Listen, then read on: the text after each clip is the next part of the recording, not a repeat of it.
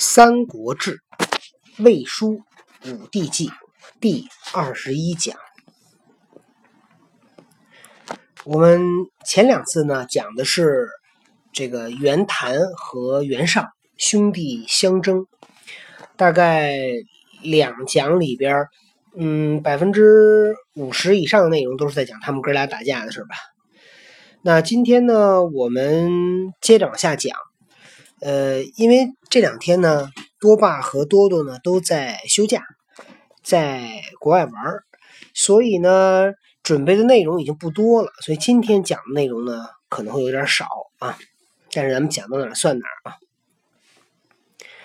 九月，令曰：“阿党比周，先圣所及也。”到了九月，这是哪个九月呢？建安十年的九月。这会儿呢，已经把冀州给平定了。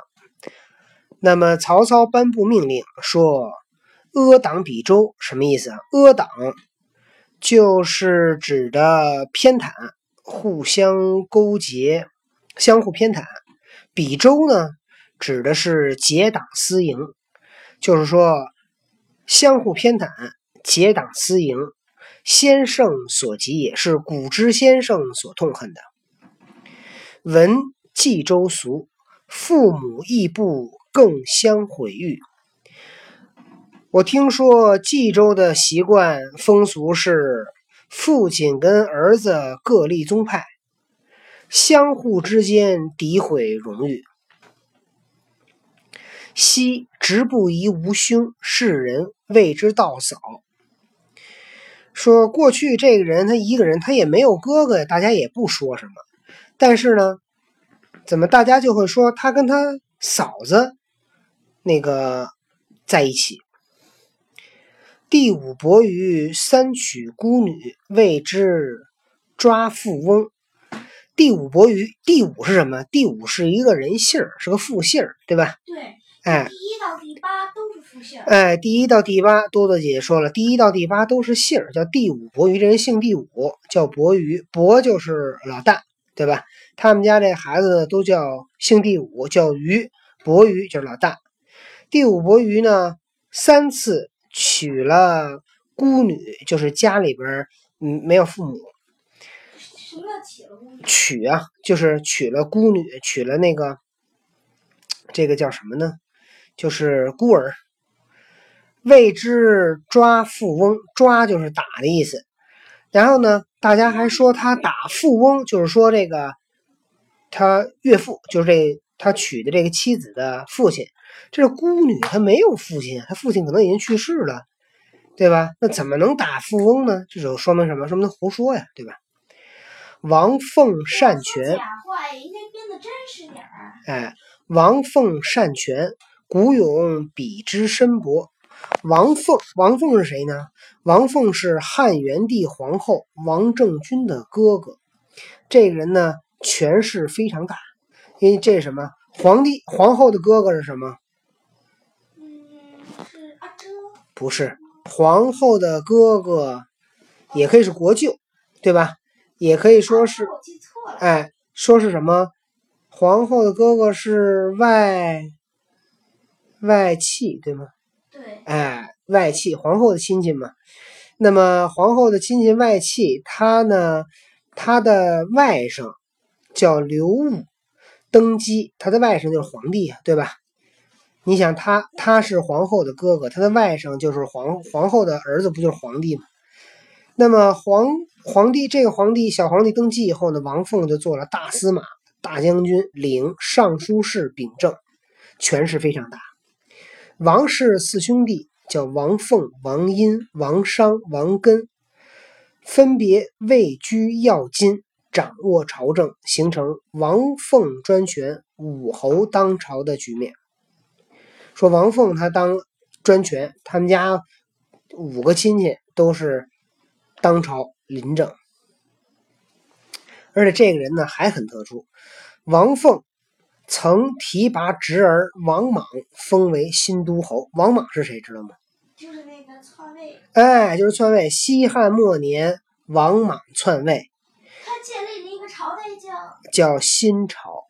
然后没有传第二代。呃，大概有个好像是三十多年吧，几十年，然后呢就被东汉的开国皇帝叫刘秀，又把这个皇位给夺回来了。王莽呢是历史上有名的一个乱臣贼子，但实际上呢，你要是换另外一个角度看，王莽当时呢也算是改革弊政，也算是推陈出新啊，也算是改革。然后呢，他也实行了非常多的这个政策，利民的政策。当然，他在那个历史环境下，他就是一个篡汉嘛。但是话又说回来了，汉朝是你刘家的吗？这国家，这皇帝就是你们家的吗？你不也是从人家秦朝手里边给夺过来的吗？所以你说什么叫篡汉？那你篡秦的时候怎么说呀？对吧？秦哎，所以这个事儿呢，历史功过呢，我们不好去评价。你要是站在皇朝的角度来讲，王莽就是篡汉；你要是站在王莽的角度来讲，如果王莽成功了，王莽就变成什么了？变成革命者了，对吧？那么我们在这里面主要想讲的是啊，开国皇帝。对，我们在这里面想讲就是王凤这个人很厉害啊，他是王莽的叔叔啊，他又是皇帝的舅舅，所以王莽跟皇帝呢是也是亲戚。后来我记得王莽是不是他王莽王莽皇王莽也是皇亲国戚。王凤擅权讲的就是这事儿。古勇比之申伯，那古勇又是谁呢？古勇是西汉时期的一个官员。汉成帝刘戊继位时，把政事委托给大将军王凤。古勇知道王凤刚刚被信任而掌权，于是依附王凤，后出京师，做了安定太守。古勇就是一个拍马屁的，拍王凤马屁的。那么，古勇比之申伯，申伯又是什么意思呢？申伯是西周厉王至宣王时期的人，炎帝的部落，姜姓，他姓姜。申国公子成，周厉王的七舅，周宣王的母舅，申国开国君主。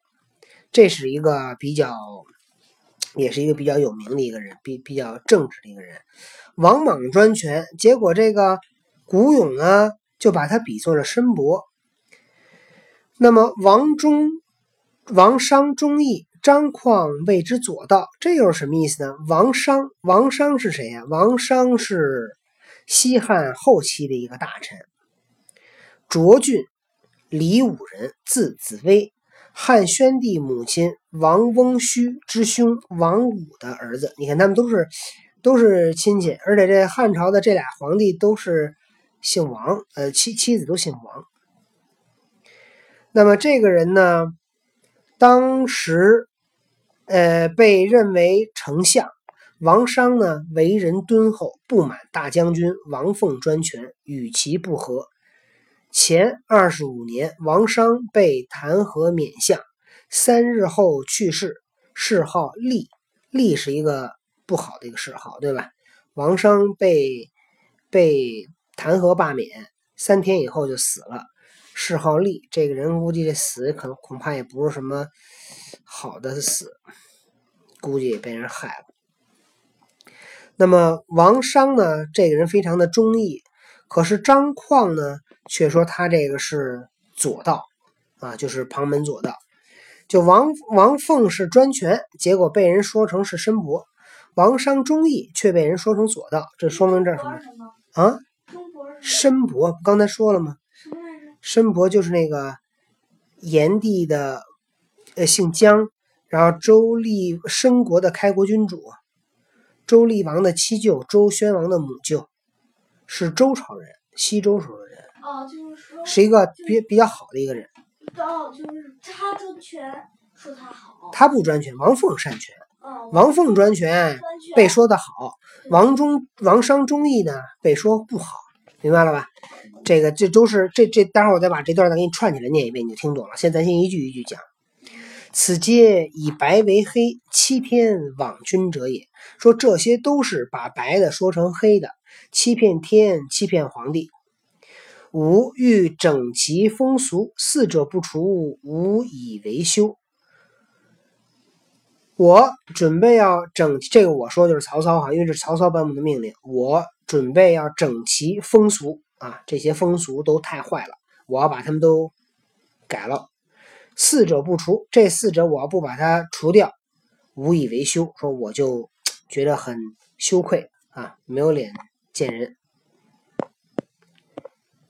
冬十月，公还也。到了建安十年冬十月份，十月。曹公回到邺城，那么这段就是写在刚才前面。这个曹操灭袁谭、灭袁尚，占领了这个冀州以后啊，他颁布的命令，我把它整个念一下，你听一听啊。九月，令曰：“阿党比周，先圣所及也。闻冀州俗，父子义部。”更相毁誉，昔直不疑无凶，世人谓之道嫂。第五伯于三娶孤女，谓之抓富翁。王凤善权，古勇比之深薄。王商忠义，张况谓之左道。此皆以白为黑，欺天罔君者也。吾欲整其风俗，四者不除。无以为休。冬十月，公还也。我觉得这段写在这儿呢，或者说曹操平定了冀州以后，颁布了这样的一个命令，他呢说明了一个问题，说明什么？说明袁绍虽然出身很好啊，四世三公，自己也身居要职，但是为什么袁绍、袁术都不能成气候？为什么？袁绍死了以后，袁谭、袁尚哥俩相互去争斗。那么从这段话里面就能看出一些端倪来，就是在冀州，那么冀州是被袁绍所管理和领导的，冀州当地的风俗文化就很糟糕、很乱。那么袁绍他管理这个冀州，如果管成这个样子，那他袁绍的这个家族。是肯定是要出事儿，因为他的文化有问题，因为他的思想有问题，因为他的想问题的出发点有问题。所以一个人做任何事情、思考任何事情，出发点错了，那么你再聪，你越聪明，你这事儿做的越糟糕。就南辕北辙。哎，南辕北辙，你这个这四个字总结的非常好。你方向走错了，你这马再快也不行，对吧？也可以。绕绕绕一圈，对吧？哎。那么，所以曹操呢，平定了冀州以后，马上就需要做的是文化民俗的风俗的工作哈。那么要重新去改化这些人啊，重新去建设一个新的冀州的一个文化和文明出来。好，那么到这儿呢，基本上曹操平定冀州的这个经历基本就算讲完了啊。呃，我们准备的内容呢，也告一个段落。再想听故事，就得等多爸跟多多回到北京以后再讲了。这两天大家只能听以前讲过的故事了。好了，今天的故事讲到这儿，拜拜。